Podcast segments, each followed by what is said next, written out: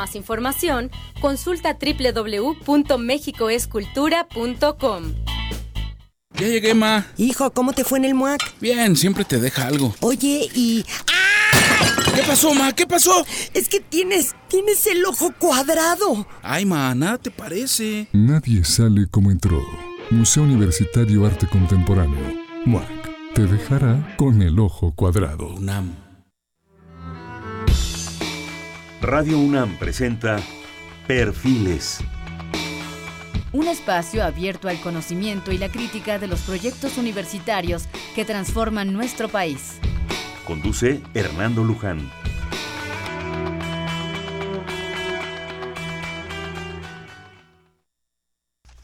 ¿Qué tal? ¿Cómo están? Buenas noches. Estamos nuevamente en Perfiles. Este es un espacio en donde conversar con las mujeres y los hombres que día a día forjan nuestra universidad.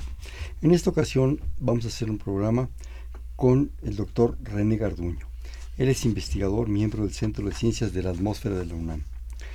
El doctor Garduño tiene licenciatura en Física y posgrado en Geofísica por la Facultad de Ciencias de la UNAM, donde es profesor desde 1976. Investigador titular, fue secretario académico y jefe del Departamento del Centro de Ciencias de la Atmósfera en la misma universidad. Ha publicado artículos en revistas internacionales, arbitradas y presentado trabajos en decenas de congresos en México y el extranjero. Recopiló y editó la obra completa de Julián Adem, publicada en varios tomos por el Colegio Nacional.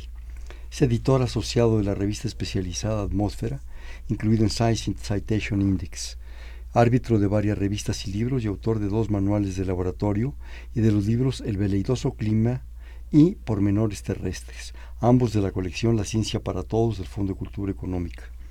Sus líneas de investigación son modelo termodinámico del clima y cambios climáticos naturales y antropogéneos. Bienvenido, qué gusto que estás con nosotros, es un honor. Qué bueno que, que estás aquí. Gracias. Este, bueno, pues tenemos un, un, un, programa desde que lo platicamos, ¿verdad? Por teléfono, que creo que va a ser muy interesante. Espero. Muy padre sobre, sobre clima, sobre cuestiones de, de cultura. Hablaremos desde luego del maestro Adem, el, el iniciador de esto, que fue tu, tu maestro, uh -huh. me comentabas, y, y, del maestro Velasco, el gran pintor. Este, en fin, yo quisiera, si, si tú estás de acuerdo, si podemos empezar, que hablemos un poco de tu especialidad en investigación. Tu mero mole. Bueno, justamente como dijiste al final de la semblanza, modelo termodinámico del clima, física del clima, pues, eh, que es la obra máxima del doctor Julián Adem, eh, que es fundador del centro donde trabajo, Centro de Ciencias de la Atmósfera, fundador también de la Unión Geofísica Mexicana, en fin, gente muy eminente como investigador y promotor de la ciencia. Bien, entonces eh, yo tengo una relación con él desde, la tuve durante 40 años, él tiene menos de un mes de haber muerto y de, es este, mi padre académico, es mi profesor principal, me considero con mucho honor su discípulo principal. Fue curioso ahora que falleció recibir condolencias hasta del extranjero, porque pues yo era, yo soy el, el, el, heredero académico, hay más colegas, no con tanta antigüedad, pero yo 40 años lo traté. Bien, aparte de gran persona, etcétera. Entonces, eh, él, él desarrolló, el, es pionero en la modelación del clima, ojo, no del, no del tiempo, del tiempo weather en inglés, temperie formalmente en uh -huh. español. El tiempo meteorológico es algo de hasta unos cuantos días. El clima es de un mes en adelante. O inclusive... Pero te voy interrumpiendo. Sí, sí, sí, ¿De un mes hasta cuándo? Hasta donde sea, para, para allá hasta donde sea. El principio, bueno, cuando la Tierra estaba apenas formándose y también la atmósfera, pues no había un clima estable, era muy alocado, se pasaba de ser como Venus a un calorón donde no había nada líquido, de agua, a ser la bola de nieve, todo hiel, helado completo. Entonces, bueno, yo diría que eso es un clima muy alocado, muy extraño, ¿no? Entonces, para allá pues no habría límite, pero sí este, sería otra atmósfera, casi otro planeta, que yo creo que más bien ya lo, lo dejaríamos en otro nivel. Y luego este, también puede uno decir, por ejemplo, todos los, los eh, la fecha de hoy, así durante 30 años, y uno puede decir, suele llover en mi cumpleaños, este, eh, sabemos cómo es más o menos en, en Semana Santa, el clima, aunque no sea un mes, pero un día inclusive, pero promediado en muchos años, ya es un clima. Me ¿Queda acuerdo, claro? me acuerdo, eh, si me permites, que Ajá. decían que en Viernes Santo siempre va a llover. Es muy curioso y es plena primavera que debería ser tiempo de seca. Que además Algunos tienen- cambia el Viernes Santo, Y, claro, ¿verdad? y tiene implicaciones, yo creo que hasta religiosas. La Yo creo gente que sí. dice que eh, la Virgen llora, etcétera, ¿no? Este, eh, sí es posible que de realmente varios días de calor y, y ese día y pues más aún en la tarde. Sí. El mediodía llueve. Entonces, se puede hablar del clima de un día, siempre y cuando sea el promedio de, de muchos años, como unos 30. Claro. Y luego entonces cambios climáticos eh, naturales y antropógenos, diría yo, presentes, pasados, futuros, eh, aunque me interesa más este, los, los cambios más antiguos, paleo, el paleoclima, ¿Cuáles son los antropógenos, si me permites? el que es eh, causado por el hombre. Por el hombre. El- el- es el actual cambio climático en marcha. La gente habla de cambio climático a este de ahorita, pero realmente el cambio climático siempre se han dado. Decía un colega, Rolando García, lo único constante del clima es su variabilidad. Claro, en tiempos más largos cambia más que en tiempos más cortos. Estos cambios antropogénicos, ¿desde qué momento del hombre más o menos? Eh, Empezamos a influir en el En la clima. revolución industrial, porque el hombre alteró significativamente desde entonces la composición de la atmósfera por la quema de gases de invernadero, bueno, por la emisión de gases de invernadero debido a la quema de combustibles fósiles y deforestación. Esas dos cosas vinieron con el crecimiento económico asociado a la, a la industrialización, la revolución industrial, mediados del siglo. Pues, diez y- del 1800, 1700, por ahí. Este, antes no hubo un efecto tan antropogénico. No, no, porque había poca gente, tenía poco poder el hombre como para destruir grandes porciones, aunque sí también, por supuesto, el imperio romano se echó los bosques para construir y para la guerra. decir, los, los árboles, la quema Sí, de sí, sí, árboles. pero la- todavía era un pedazo chico del mundo, en cambio ahora ya está más generalizado. Somos muchísima gente y quemamos muchos combustibles, se deforestamos mucho. Hay, hay también la teoría de que parte de la crisis de Teotihuacán fue por el estuco, porque necesitaban hacer cal y para hacer cal se necesita calor y para hacer calor se necesitaba leña y arrasaron con aquello. Así es, pero que haya eso producido un cambio climático local es difícil, es difícil. Este, Tú no lo crees. destruir aquí un bosque y que aquí se manifieste, no, no, es muy global. Es muy global. Y piensa, piensa, piensen que el río Amazonas, pues este, es lo que llovió menos lo que se evaporó, pero lo- Compensó pero, las cosas. Pero no, pero pues hay un, hay un excedente de agua. Hay un excedente de agua. Pero entonces eso localmente viene- sí afectó. eh, eso viene de lejos, o sea, las nubes y el agua atmosférica viene de lejos. La, la prueba está en que, en que si fuera local, lo que se evapora ahí, digamos, se condensa ahí, se llueve ahí, no habría río Amazonas. Claro. Ese es el excedente Claro. monstruoso de que viene mucho más, de que llueve mucho más agua de la que se evapora. Oye, René, me comentabas que, que pues una de tus especialidades es el paleoclima. Sí, todo esto de las de las este, glaciaciones y eso que se ha comentado varias cosas yo quisiera eh, pues con tu especialidad que nos nos eh, orientara sobre eso porque también luego se dicen demasiadas cosas entonces pues qué mejor que tenerte aquí para que nos nos des un poco de orientación Bueno, eh, sí, eh, las, las edades glacial, las, las edades glaciales o glaciaciones es toda una época de varios millones de años. Se llama Pleistoceno. Domina el frío. Eh, los, los interglaciales son periodos precarios, cortos, de unos a veces nada más mil años, una cosa así, y en cambio son cien mil de frío.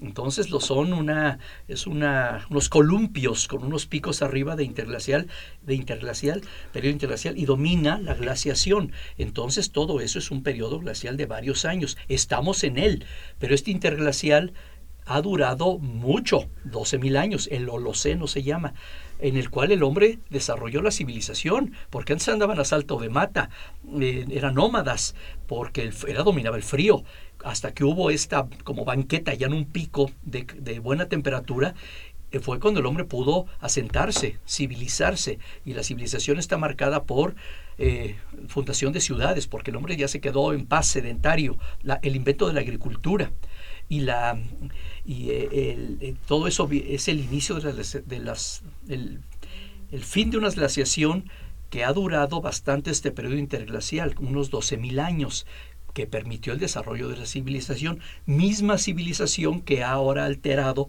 por la industrialización la composición de la atmósfera y dando lugar al presente cambio climático, que la, cuando la gente dice el cambio climático se refiere a este, pero toda la vida ha habido cambios climáticos.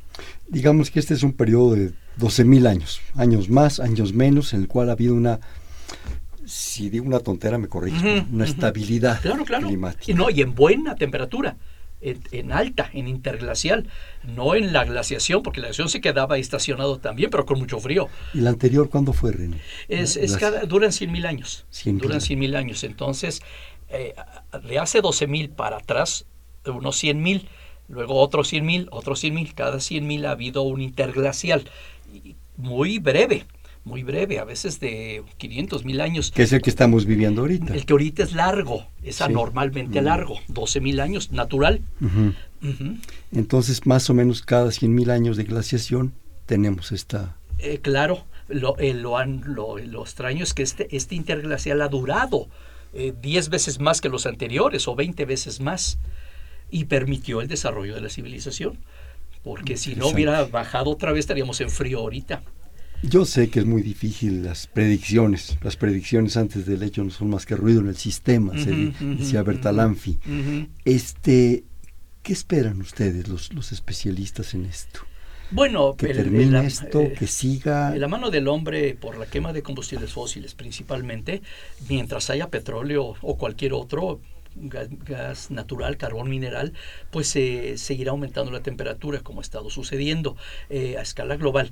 Poquito, pero cualquiera diría, eh, ¿cuánto? Un- un- ni un grado en 100 años o algo así, pero, pero un, año, un grado todo el Un mundo parejo, pues es como nosotros, un grado más al- alta la temperatura es fiebre. Y, y- y diario, de entre día y noche, entre invierno y verano cambia mucho también nuestra temperatura corporal, pero que se suba la temperatura promedio un grado es fiebre para nosotros, entonces el mundo tiene para el también una pulque. especie de fiebre. Al pulque si le aumentas un grado dicen que Así ya es, parece sí, carne, sí, ¿no? sí. Oye, y, y bueno, entonces, mientras esté la actividad del hombre, se está dando esta situación. Sí, sí, sí. Ahora, no es ya mi especialidad, me dediqué, soy Sí, no, pionero no, en perdón, esto. te estoy metiendo porque Sí. está interesantísimo No, esto. eh, mi tesis de maestría fue de eso, dirigida por el doctor Julián Adem, verdaderos pioneros. El año Mm. 80, él me planteó el problema en el año como 79, cuando quién iba a hablar de cambio climático global, efecto invernadero, todo eso, él fue tan visionario que me propuso La visión del maestro esto para- impresionante. esto para tesis de maestría. Entonces hicimos, corrimos con modelo propio la, el calentamiento posible futuro. Hace en los años 82, por ahí son nuestro, mi tesis y los primeros artículos de nosotros, eh, pioneros. Pero sí no me... no Entonces, me sí, bueno, que se espera calentamiento, obviamente. También se le llama Calentamiento. esto calentamiento global. Y a lo mejor ya lo estamos teniendo. Lo más seguro es que sí. Y lo más seguro es que sea por causa del hombre, no variabilidad natural del sistema. Pero tú supones, digo, no piensas, supones que puede llegar a otro punto de glaciación. Toca, es que toca, pero, pero digamos la naturaleza tendería por, pues nomás por experiencia de muchas veces que bajara, pero también está para arriba el efecto invernadero antropógeno, humano. Este se acabará el petróleo y quién sabe qué seremos dentro de 500 años, pero y en cambio a lo mejor se recupera la glaciación, pero bueno, ¿qué- ¿quién puede hablar de qué hay dentro de 500 años o, o Pues, 100 que se acabe el petróleo? No sabemos Habrá otro combustible. mañana qué va a pasar. Claro. Sí. Oye, qué, qué, qué interesante, qué, qué bonito tema. Pero nos querías comentar de muchas otras cosas, de la parte cultural del clima. El- la cultura popular, la cultura popular, los refranes. Bueno, también decía este Jorge Ibargüengoitia que, este, la gran aportación de los, de los británicos a la civilización humana es haber descubierto el clima. Diría más bien yo el estado del tiempo como tema de conversación. Sí, la verdad es obsesiona a los, a los británicos obsesionan los dos tiempos, el cronológico y el meteorológico. Y sí, la verdad, este, pues uno se sienta en una sala de espera o como sea, tienen uno que platicar con alguien, pues qué calor hace, qué frío hace, Los pajaritos. esas. Pues es lo, es lo- es lo normal, Lo porque sí nos afecta, por supuesto, todos los días. Este, curioso, por ejemplo, la ciudad decimos mal tiempo a que llueve. Llueva. En el campo es al revés. En el campo el buen tiempo es cuando es que llueva, que haya eh, agua, que haya humedad. Mi papá decía, era agricultor, los agricultores tenemos torcido el, el, pescuezo por estar viendo siempre para arriba, a ver si, a ver si vienen las nubes o va a llover. Vean cómo, qué diferencia. Lo que es buen tiempo para la ciudad es mal tiempo para el campo, viceversa. Pero ese es el tiempo, no el clima. Eh, el tiempo, sí, claro, ese es el tiempo de corto plazo, sí. Eh, pero bueno, eh, también ya cuando es una cultura promediada en muchos años ya se convierte en clima. Entonces, por ejemplo, luego eh, un problema con los refranes sucede que son importados de España y allá el clima es diferente. Todo el que haya estado por allá sabrá que llueve al revés, no, no, que, no que llueva de abajo para arriba, sino que llueve en, en invierno y aquí nos llueve en verano. Entonces, para ellos decir verano es decir tiempo de secas invierno es tiempo de lluvia y de nieve. Entonces, por ejemplo, el refrán aquel, nube en el cerro, señal de aguacero, nube en el llano, señal de verano, ya quiere decir que cuando la nube está en el cerro, este, pues es aguacero igual que aquí, pero cuando la nube está en el llano es que no va a llover y eso le llaman verano, porque para ellos el verano es que no llueva y para nosotros los veranos que llueva. Sí, de, eh, hay que tener cuidado con eso. También son muy locales y el clima cambia de un lugar a otro. Uno va a cualquier lado y dice, oye, ¿cuáles nubes que vienen de dónde son las que traen agua aquí? Y la gente sabe, a las que vienen por allá sí, pero las que vienen por acá atrás no cultura popular. Esos, muchos de estos refranes, claro, con sus contextos diferentes, llegaron de España, llegaron con la conquista. Eh, claro, claro, pues como todo, la religión y, tantas cosas. Aquí, eh, es lo que digo, no, no, no, sirven. Uno compra libros de refranes españoles y no sirven aquí. Aquí tenemos nuestros propios y cada quien en su lugar tiene, tiene su asociado, algo asociado al, al, a describir las cosas que suelen ser repetitivas, nunca son seguras, por supuesto. Y qué interesante este que lo comentas. Obviamente creo yo que antes de la conquista aquí también supongo había ciertas eh, creencias, por ciertos... Por supuesto, los, por supuesto. ¿Los conoces tú? ¿Los has encontrado? Eh, por supuesto. Bueno, en el libro El veleidoso clima, que bueno, dijiste tú en la semblanza, este, yo allí abordo en la forma de divulgación, recurrí a los más posibles refranes de libros y de mi pueblo y de me ayudaron unos chavos a recopilar. No me lo sé, por supuesto, mejor leer el libro. Pero también puse allí unos, unos eh, epígrafes en cada capítulo, tomados del mundo antiguo, por supuesto, por cierto, una colección de siete libros, algo así que se llama El Mundo Antiguo, mm. literatura. Me gustaría leerles unos Por dos favor, de una si vez. Nos haces favor. Por ejemplo, esto que, que, ilustra la complejidad del sistema climático es del Eclesiastés, uno de los libros bíblicos Claro. que tendrán miles de años, ¿no? Y vean la cultura popular en forma de, en forma de, un- pues no, pues un- no es oración, pero Que está es un libro sobre la vanidad, ¿verdad? Eh, Así es, y vean cómo habla de la complejidad del sistema climático. Sale el sol y el sol se pone, corre hacia su lugar y allí vuelve a salir, sopla hacia el sur el viento y gira hacia el norte. Gira y gira sigue el viento y torna sobre su ruta. Todos los ríos van al mar y el mar nunca se llena. Ven qué bonito, todos los, los ríos van al mar y el mar nunca se llena. Al lugar de donde los ríos van, de allá vuelven a fluir. Esto ilustra con conocimientos, con sabiduría popular primitiva de hace miles de años, la complejidad del sistema climático. Cómo están dando vueltas el agua, cómo está dando vueltas el viento, en fin. Eh, leo otro de por acá, este es de otra cultura, es de la Tarva Veda de la India, siglo V antes de Cristo, himno a la tierra un himno a la Tierra, al planeta. Lo que de ti yo extraiga, que de inmediato vuelva a renacer, que no atraviese yo parte vital tuya, que no te hiere el corazón, oh pura, el verano, los meses frescos, los lluviosos, el otoño, y los meses de las nieves y la primavera o tierra son tus ordenadas estaciones, son tu año, que día y noche nos produzcan fruto. Qué bonito, que día y noche nos, produzcan fruto. Un himno ecologista llamaríamos ahora Claro. a una sabiduría de hace 25 siglos de una cultura muy lejana a la nuestra.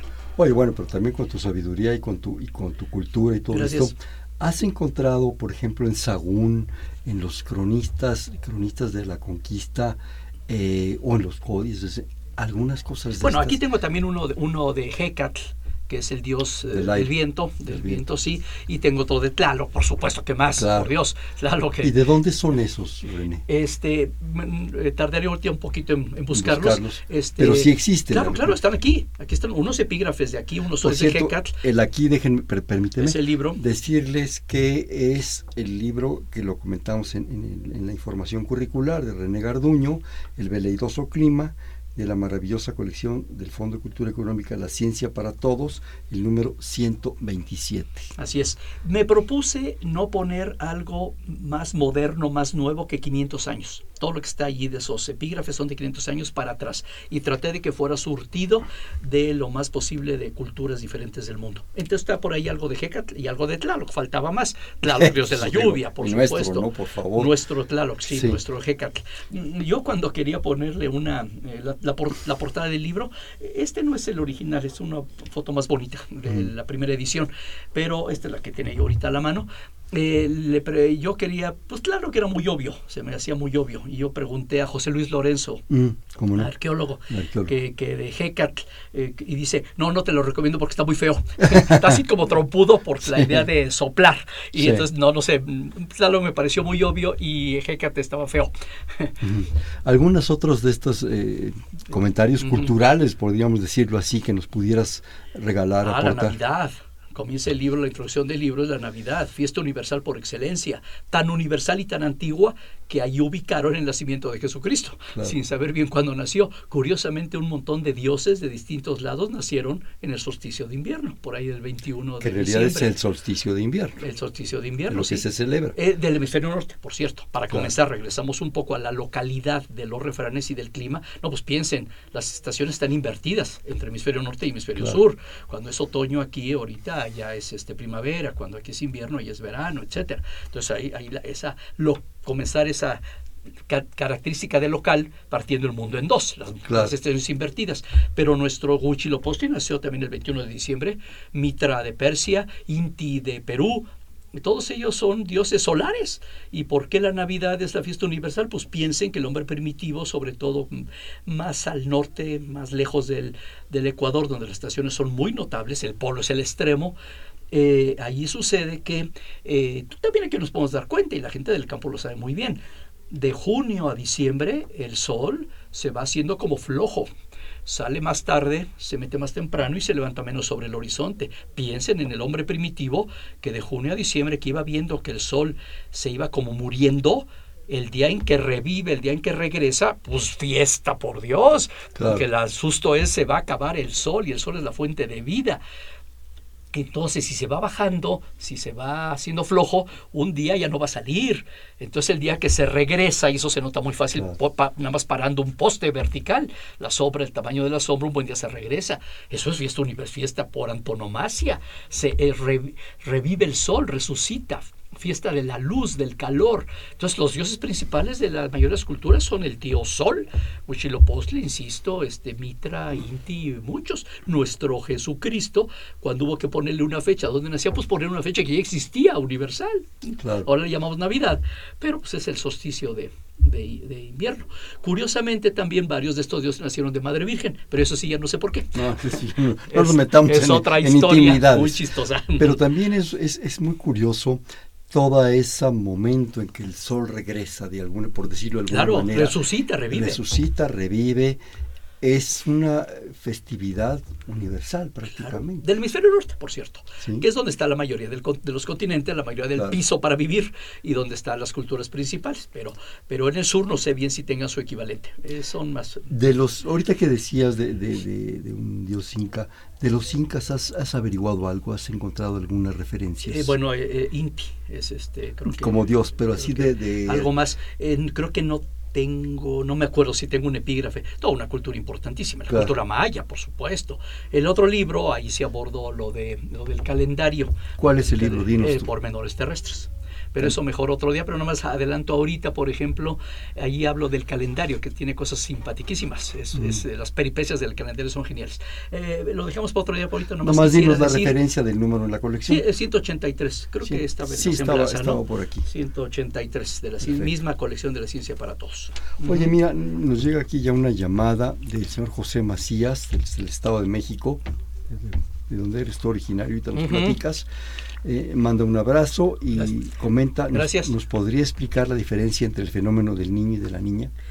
Bueno, es básicamente un fenómeno entre oceánico y atmosférico. Eh, eh, es simple y llanamente que el, el Pacífico ecuatorial el Océano Pacífico a nivel ecuatorial, en el centro del planeta, y recargado hacia, recargado hacia América, entonces pegado a, a Perú y hablando de Perú y de Incas, pegado a Perú y pegado y a Ecuador, eh, en una por ahí recurrentemente, entre cada cuatro, cada ocho años, el mar se calienta bastante.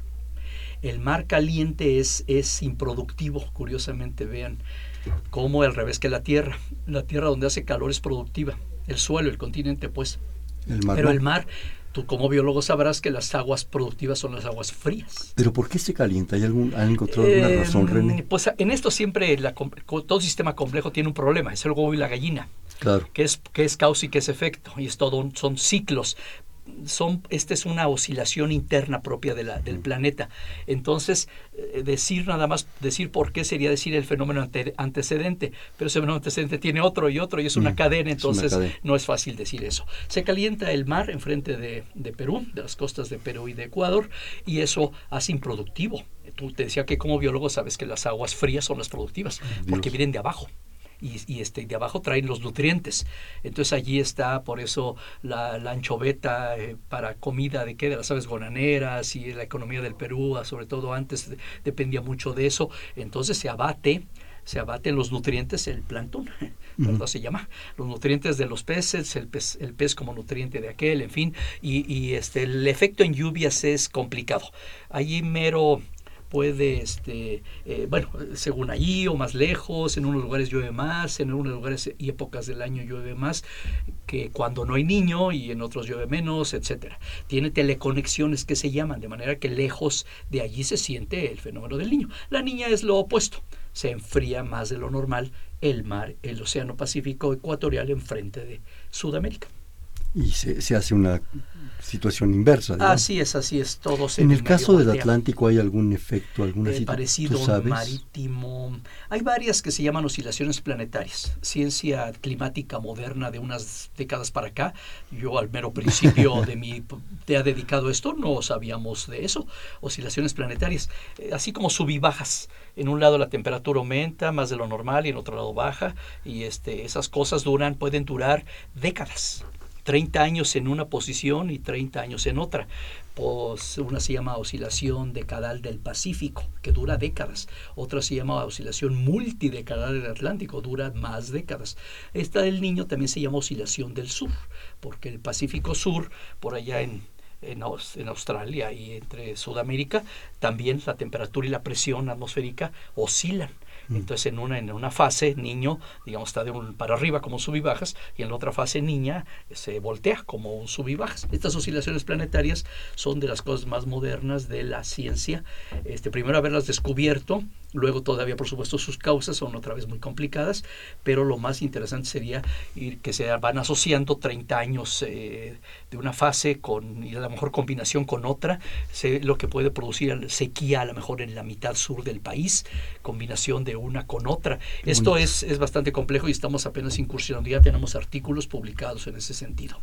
¿Tienen registro, René, de, digamos, de una situación hacia atrás, hacia, hacia el, el paleoclima? El paleoclima. ¿Cómo lo van registrando? Ah, pues hay varios, algunos se los sabrás tú como biólogo más Bueno, que yo. no. Este, Tú eres el entrevistado. eh, bueno, sí, pero ayúdame porque a lo mejor, por ejemplo, los anillos de árboles, muy famosos. Los anillos de árboles, que creo que la ciencia se llama dendrología y dendrocronología.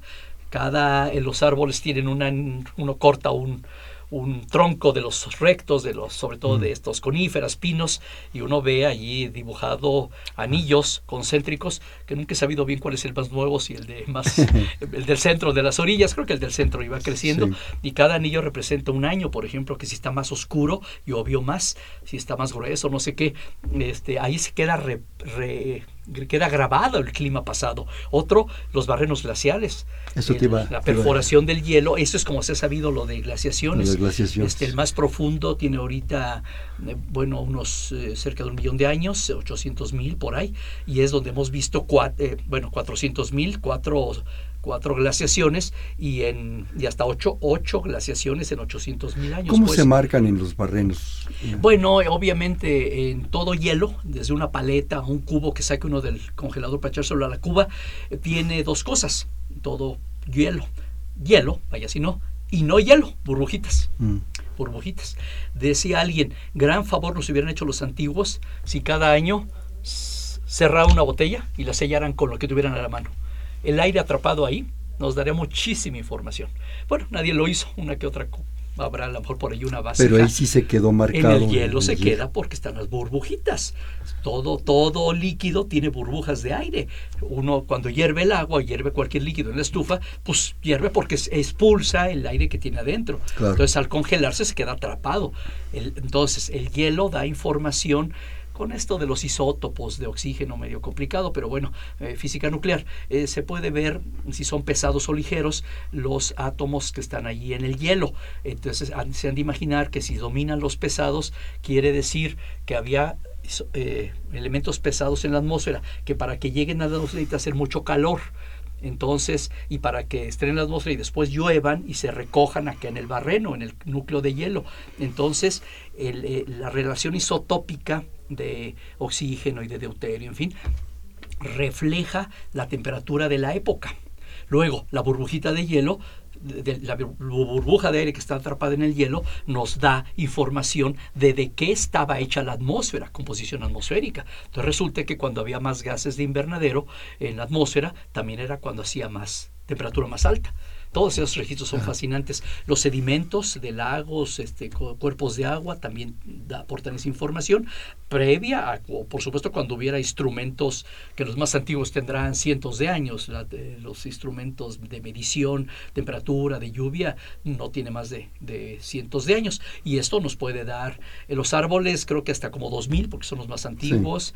Este, eh, curioso, los mexicanos más antiguos, que significa su nombre árbol viejo, ¿verdad? A los agüehuetes no sirven porque requieren mucha agua. esos están o con riego permanente o metidos prácticamente en un lago. Entonces ese no, no está reflejando la lluvia, está no, no, no da. Sino la de, la de abajo. La de la lluvia de abajo. Y otro problema que tiene es que están muy chuecos. Mm. Entonces no debe ser árboles derechitos para que para que el corte sea, sea, Oye, este entre más profundos entonces sean los barrenos, más información antigua nos da. Por supuesto.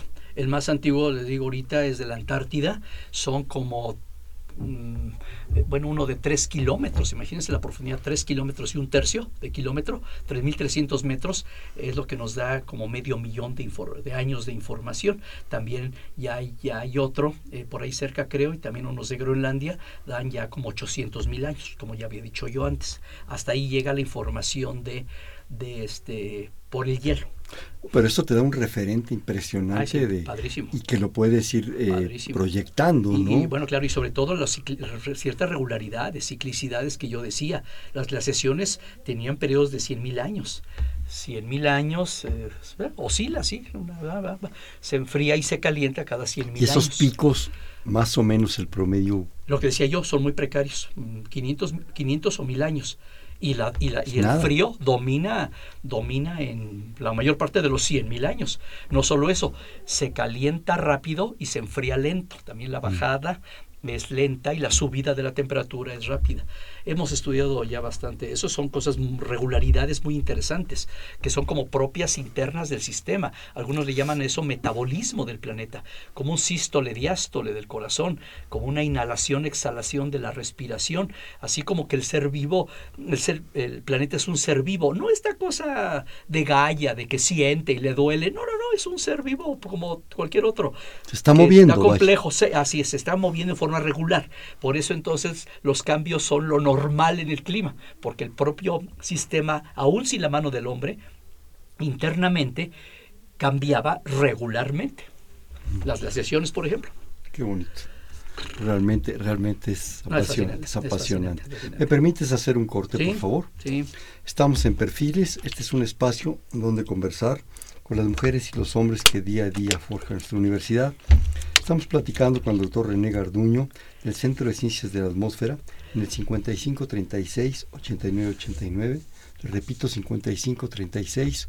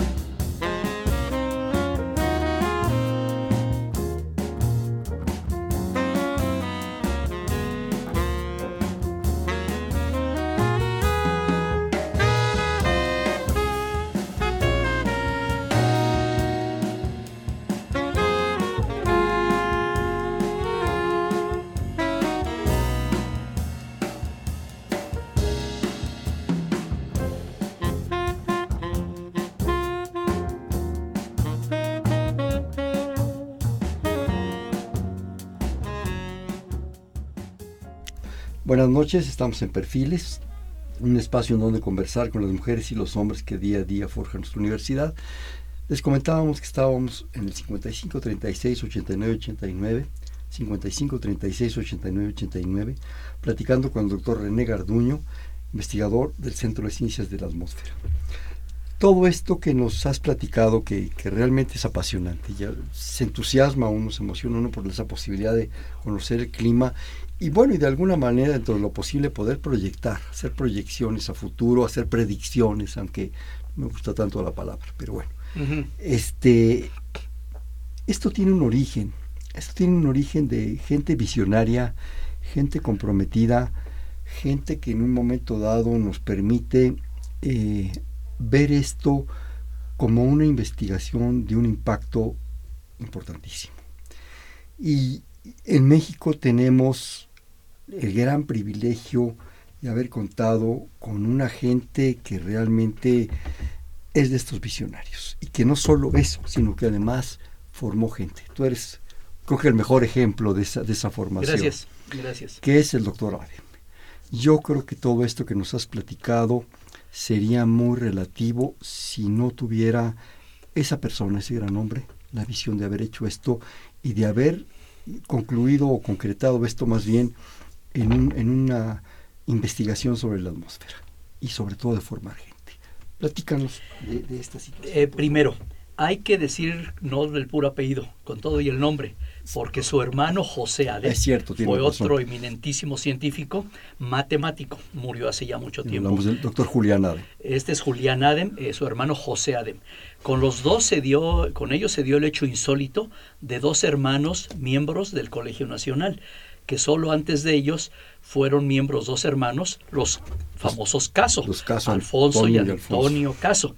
Bien, y además aprovecho el viaje porque el hijo menor del doctor Julián Adem es un gran matemático. Este, dicen los que saben, yo no soy muy, muy experto en eso, que es uno de los 10 o 20 matemáticos más importantes del mundo. Está, dirige, dirigió un... Eh, instituto, un departamento de matemáticas en la Universidad de Wisconsin, en Madison, y ahora está en la Universidad de Vancouver, en Canadá, también dirigiendo. Entonces, ahí hay tres eminentísimos. De casta le viene al galgo, hablando de Yo creo que sí, sí, sí, sí, naturalmente. Bien, entonces el doctor Julián Adem es el, es el eh, pues inició realmente a, nivel mundial una ciencia que es la física del clima. Antes hablábamos de la climatología, que es algo como descriptivo, una disciplina de la geografía, que ahora también se le puede llamar climatología física pero él este, pues inventó esto que es la física del clima, entender el clima como un problema físico-matemático. En eso es pionero a nivel mundial y su modelo de clima, insisto, no de no, no meteorológico, que ese es el, estado del tiempo más de corto plazo, es el clima, es eh, su enfoque termodinámico es pionero a nivel mundial y modelarlo con física y con matemáticas eh, cuando necesitó también bueno eh, fue oportuno porque dos desarrollos tecnológicos fueron muy importantes para poder hacer esto los satélites eh, que toman datos y también que sobre todo concentran la información, satélites de comunicación para concentrar la información a nivel mundial y satélites que observan, que miden variables climáticas a, nivel, a escala global, sobre todo en lugares despoblados. quien medía un barco que por ahí pasaba de vez en cuando? El mar, los polos. Entonces el desarrollo de los satélites en sus dos vertientes, insisto, meteorológicos que toman datos y satélites de comunicación que los concentran, fue un desarrollo tecnológico muy importante para que el doctor Julián Aden pudiera hacer su trabajo. El otro avance tecnológico son las computadoras.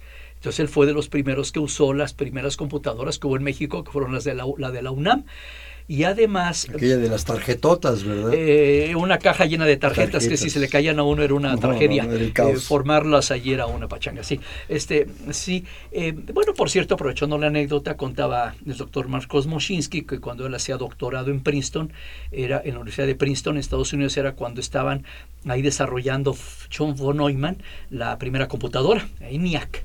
Y, luego, curiosamente, cuando ya estaba lista la primera computadora, es como los niños cuando tienen su primer reloj, que mm, dicen la hora sin que nadie les pregunte y nadie, en fin, él tenía el, satisfactor tenía el instrumento, pero quería un problema. Los matemáticos, John von Neumann sobre todo, que desarrollaron la computadora, querían ahora un problema para usar su, su instrumento. Entonces ahí junto estaban los meteorólogos escandinavos que habían emigrado a Estados Unidos en los, eh, de por la guerra, y entonces pues ni mandados a hacer uno tenía la herramienta para resolver el modelo, las ecuaciones numéricas, etcétera, el método numérico para resolver las ecuaciones matemáticas, y el, y el otro, el otro tenía el problema, tenía las ecuaciones por resolver. De ahí salió entonces el primer uso de la primera computadora fue meteorológico, un modelo meteorológico con Charney, Fiertov, los escandinavos meteorólogos y von Neumann, el matemático, y el artículo está por los tres. Bien, eso fue en los años primeros 50. Dice, dice Moshinsky que él era vecino de esa máquina que era en un cuartote y tres veces esto, en fin, hace lo que ahora una, un chip minúsculo puede, puede hacer. Entonces, eh, Adem hizo su modelo en los años 60, 62 pues, es su primer artículo sobre el modelo, y luego eh, lo desarrolló en México, pero en mucha, buena parte de su trabajo también lo desarrolló en el extranjero. En particular estuvo del año 65 al 71 trabajando en Washington, en el Servicio Meteorológico de Estados Unidos, donde tenían lo que llamaban ellos, creo que sigue llamando División de Pronóstico Extendido, que es más allá del típico de tres días o dos, en fin, el meteorológico. Entonces era el enfoque climático. Ahí trabajó Adem seis años y, y tuvo, decía él, a su servicio la mitad de esa división de Washington para enriquecer su modelo y lo desarrolló muchísimo. También estuvo dos años en en el Instituto Max Planck de Hamburgo, Alemania, y desarrolló otra parte de su modelo. Es un modelo, pues, de hecho, por un mexicano, eh, mexicano por nacimiento, aunque sus padres son eh, migrantes libaneses, eh, nació en Tuxpan, Veracruz, mexicano él, el modelo es mexicano, por supuesto se hizo mayoritariamente en la UNAM, pero hubo varios años, un periodo de seis años en Washington, otro periodo de dos años en Alemania, en Hamburgo, aparte de que temporadas de meses iba también a otros, a, a Louvain, Bélgica, a la Universidad Católica, al Observatorio Geológico Lamont Doherty del Estado de Nueva York, este, en cada lugar y con distintos colaboradores desarrolló distintas partes y aplicaciones de su modelo.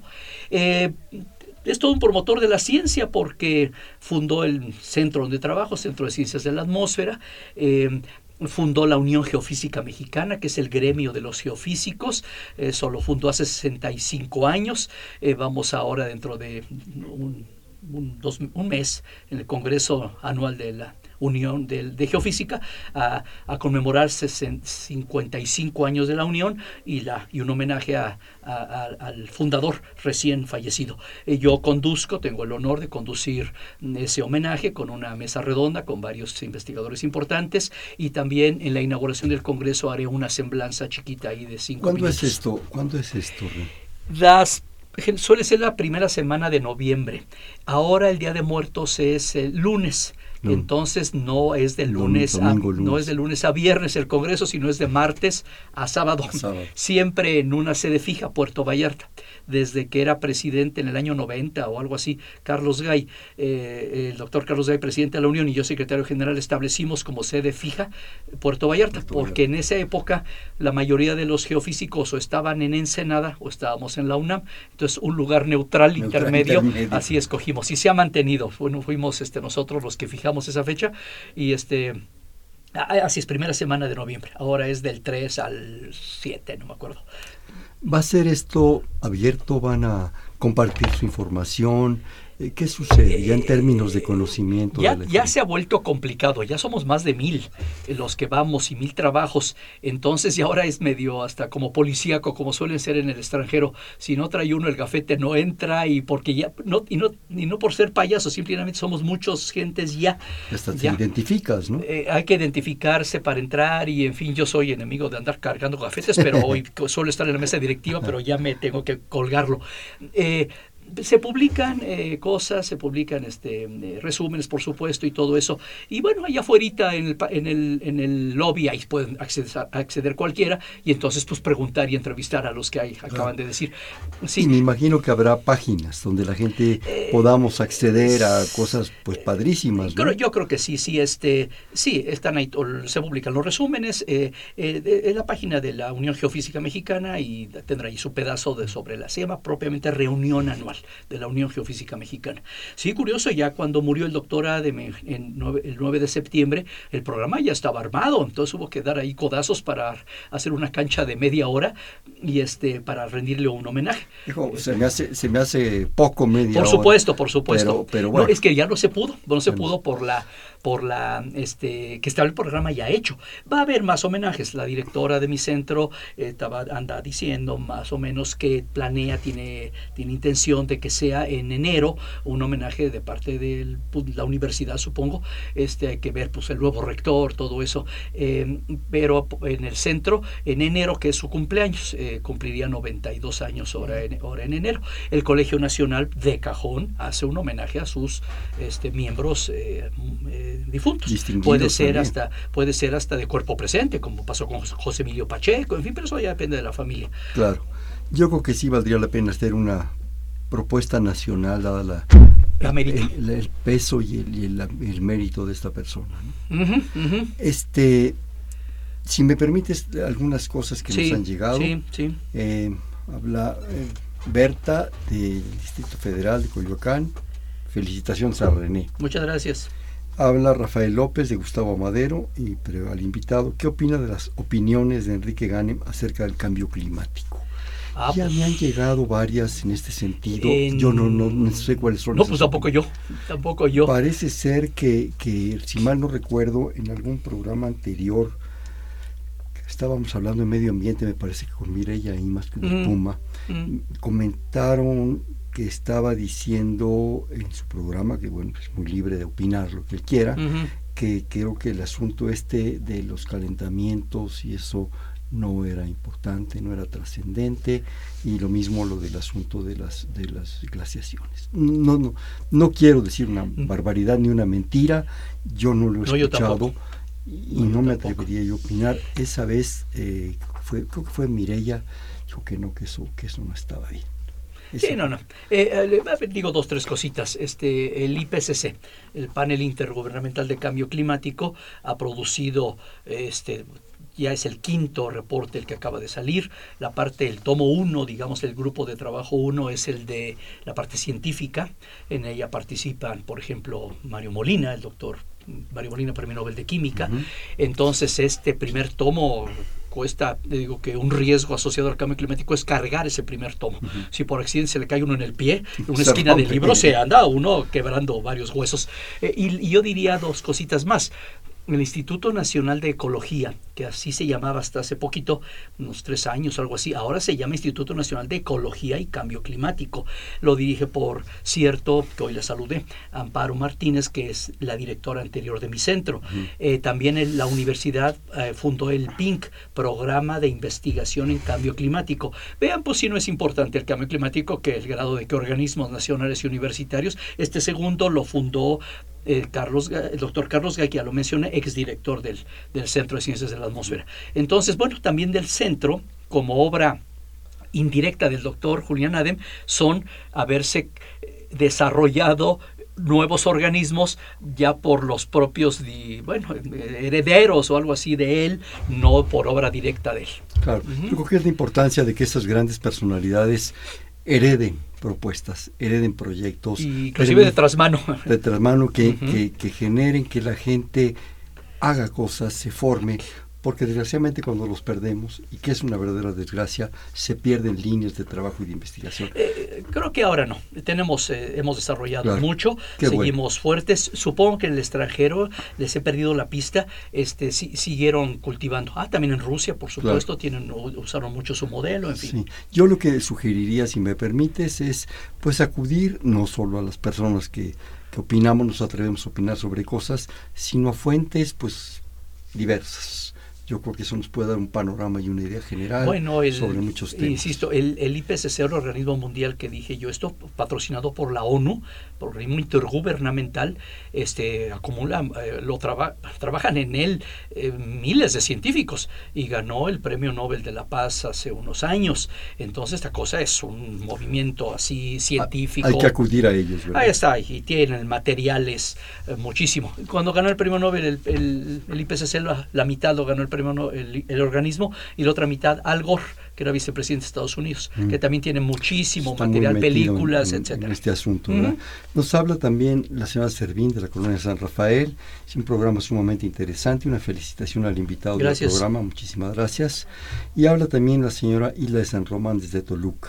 Se leía en internet que Enrique Peña Nieto quitó la categoría de Parque Nacional al Nevado de Toluca, con lo que se podrían derribar millones de árboles en esta zona.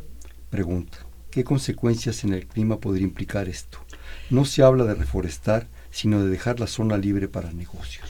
Así es, parece que es esta privatización. Está en el proceso, en la revista Proceso de ayer, si valga la, el comercial, ese, ese, ese reportaje. No lo he leído yo, pero sí, ya, yo ya sabía. Pero hay un reportaje en el, la revista Proceso que apareció ayer sobre el asunto. Eh, el- los cambios climáticos no se dan encima de donde está la causa. Ya, ya por eso mencionaba yo lo del Amazonas, de dónde salió tanta agua para formar ese río. No puede ser nada más Claro. lo que se evaporó ahí, viene de lejos. Pero este, no, lo más grave es este, la erosión del suelo. El- el- el- las- los bosques son fábricas de agua. Pérdida de, De fauna, agua. de flora. Tú sabes más de eso. El, eh, el fábrica de agua es la para captar el agua de lluvia y se cargar los mantos freáticos, todo eso. Eso es, yo diría, lo más importante del eh, eh, perder un bosque. Eh, puede ser árboles centenarios, entonces acabarlos así de sopetón es un ecocidio. Y yo me atrevería, con una opinión muy personal, agregar que yo creo que cuando hemos logrado una legislación, una propuesta de proteger algo, pensando en que somos el quinto país megadiverso, Ajá. es una responsabilidad no de Toluca, no del Valle, no del país, sino de la humanidad. Eso, eso, eso es un crimen de lesa humanidad. Cualquier zona que ya quedó protegida, nuestra obligación de todos es protegerla. no Que se mantenga protegida, al Que menos. se mantenga y no pues darle prioridad a la industria. Esa puede surgir de otras maneras con creatividad. ¿Cómo llegaste con el doctor Julián Ade? ¿Cómo ah, fue justamente cuando ingresó al Colegio Nacional, yo había, yo era pasante de física de la Facultad de Ciencias de la UNAM y andaba buscando tema de tesis. Entonces yo vi en el Excelsior, el mejor periódico de la época, en el año 74 esto, 75, este, que anunciaba allí, como lo sigue haciendo el Colegio Nacional, sus, sus, este, Sus actividades. Por cierto, es gratuitas, es parte de la ley, etcétera. Y entonces yo me sonó, yo quería algo teórico pero aplicado. Eh, que quede bien claro eso, ¿no? A veces que la gente como que dice que eh, como que hay teórico y, y aplicado, pero también hay, hay este básico, que es lo contrario de lo otro que no es eh, aplicado, y, y lo contrario teórico es experimental. En fin, yo algo teórico pero aplicado, ese era mi, lo que me propuse. Y vi allí que el doctor Julián Adem, que se dedicaba al clima, física del clima, algo así, fui a su ingreso al Colegio Nacional, donde lo presentó porque promovió su ingreso el as- gran astrónomo eh, Guillermo Aro. Entonces, pues estuve yo presente en, la, su ingreso al Colegio Nacional, oí el discurso del, de don Guillermo Aro, oí su primera conferencia y todo el curso inaugural me lo eché. Eh, terminando la primera plática me le acerqué. Oiga, doctor, soy físico, bueno, bastante de física, me interesa lo que usted hace, me gustaría hacer tesis con, usted. Eh, él era director del Instituto de Geofísica, allí junto a la Facultad de Ciencias Antigua, en la Torre de Ciencias. Dice, mañana vaya a verme. Al día siguiente, inmediatamente me recibió el director del Instituto de Geofísica eh, y recién ingresado al Colegio Nacional. De ahí comenzó una relación de eh, 40 años, hasta que murió. Generoso. Muy generoso. Sobre todo fue la parte humana la que me gustó. Se parecía a mi padre biológico. Así que mi padre académico le vi yo algo como de mi padre. Eh, sencillez, este, Amabilidad. amabilidad, eh, sí, una, una cosa. La personalidad fue la que me más me impactó, aparte de su tema, que cumplía lo que yo pensaba, algo básico, algo aplicado, pero teórico. Y ya, me quedé desde entonces este, hasta todavía, no sé, unos dos años, tengo la última foto, me la tomó un alumno, estamos ahí todavía trabajando, discutiendo el bien lúcido y todo, hará unos dos años, después se fue apagando hasta que murió pues el, el mes pasado, hace menos de un mes. ¿Cómo fue esa relación a lo largo de estos, ¿qué dijiste? ¿40 años? 40 años. ¿Cómo fue esa relación académica, eh, personal, de maestro-alumno? Oh. Y yo creo que después trasciende a la amistad, ¿no? Ah, por supuesto. No, impresionante, impresionante. Eh, le gustaba, por ejemplo, dar, caminar diario una hora por CEU. La ciudad universitaria decía que era el campus más hermoso del mundo. Y vaya que él conocía muchos. Y entonces caminaba. Y luego alguna vez los estudiantes me decían, "Eh, ¿quién sabe quién sea ese señor que vemos pasar? Pero es alguien importante. Eh, una presencia, una bonomía y una... Saludaba a todos, a todos los que conocía. Entonces yo creo que tal vez saludaba a desconocidos por su camino. Pero aunque no los saludara, decían los alumnos, quién sabe quién será, pero es un señor importante. Me impresionaba su presencia y su sencillez, una cosa así de carisma y de, y de mm, bonomía, pues. Es que yo creo que algo que la universidad tiene como privilegio, aparte de muchos otros, es la bondad de sus maestros. Cuando los maestros, los verdaderos maestros son grandes y ni siquiera se engala de ello, realmente es de una generosidad, de una calidad humana, de una bonomía, como dices tú, que, que, que, que- realmente, vaya, es de otro nivel. Y nos tocó a ti y a mí conocer a los fundadores de todo esto.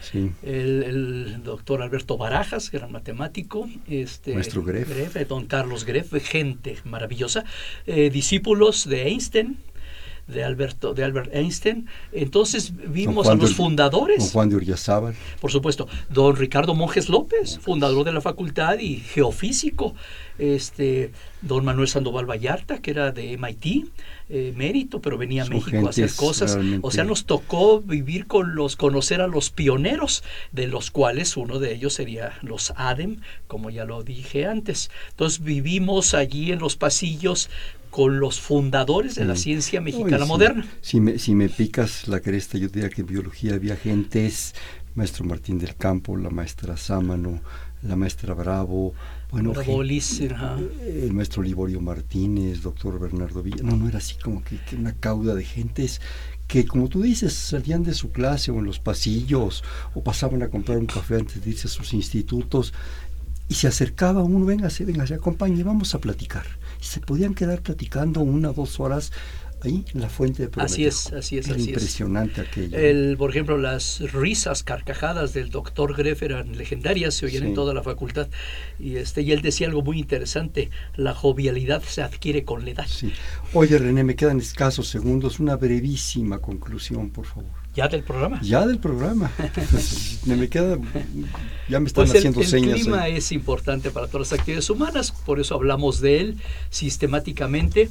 Yo diría que es todavía más importante que el estado del tiempo, el clima para la economía, porque dependemos de la, la- la alimentación, la producción de muchas cosas, etcétera, es más asunto de clima que de meteorología. Bien, pues este fue Perfiles, un espacio en donde conversar con las mujeres y los hombres que día a día forjan nuestra universidad. Estuvo con nosotros del Centro de Ciencias de la Atmósfera el doctor René Garduño. Muchísimas gracias por esta plática tan amable y tan amena. Pues gracias por la invitación. En la coordinación, la doctora Silvia Torres. En la producción, Elena Hernández. En los controles, Rafael Alvarado. En la conducción, Hernando Luján. Este fue Perfiles, un espacio en donde conversar con las mujeres y los hombres que día a día forjan nuestra universidad. Gracias, buenas noches. Muy agradable programa. Este, entonces nomás hay un corte, Yo más uno, porque si no, si de por sí se nos fue como, ¿no? pero generalmente Perfiles. Un programa de Radio UNAM.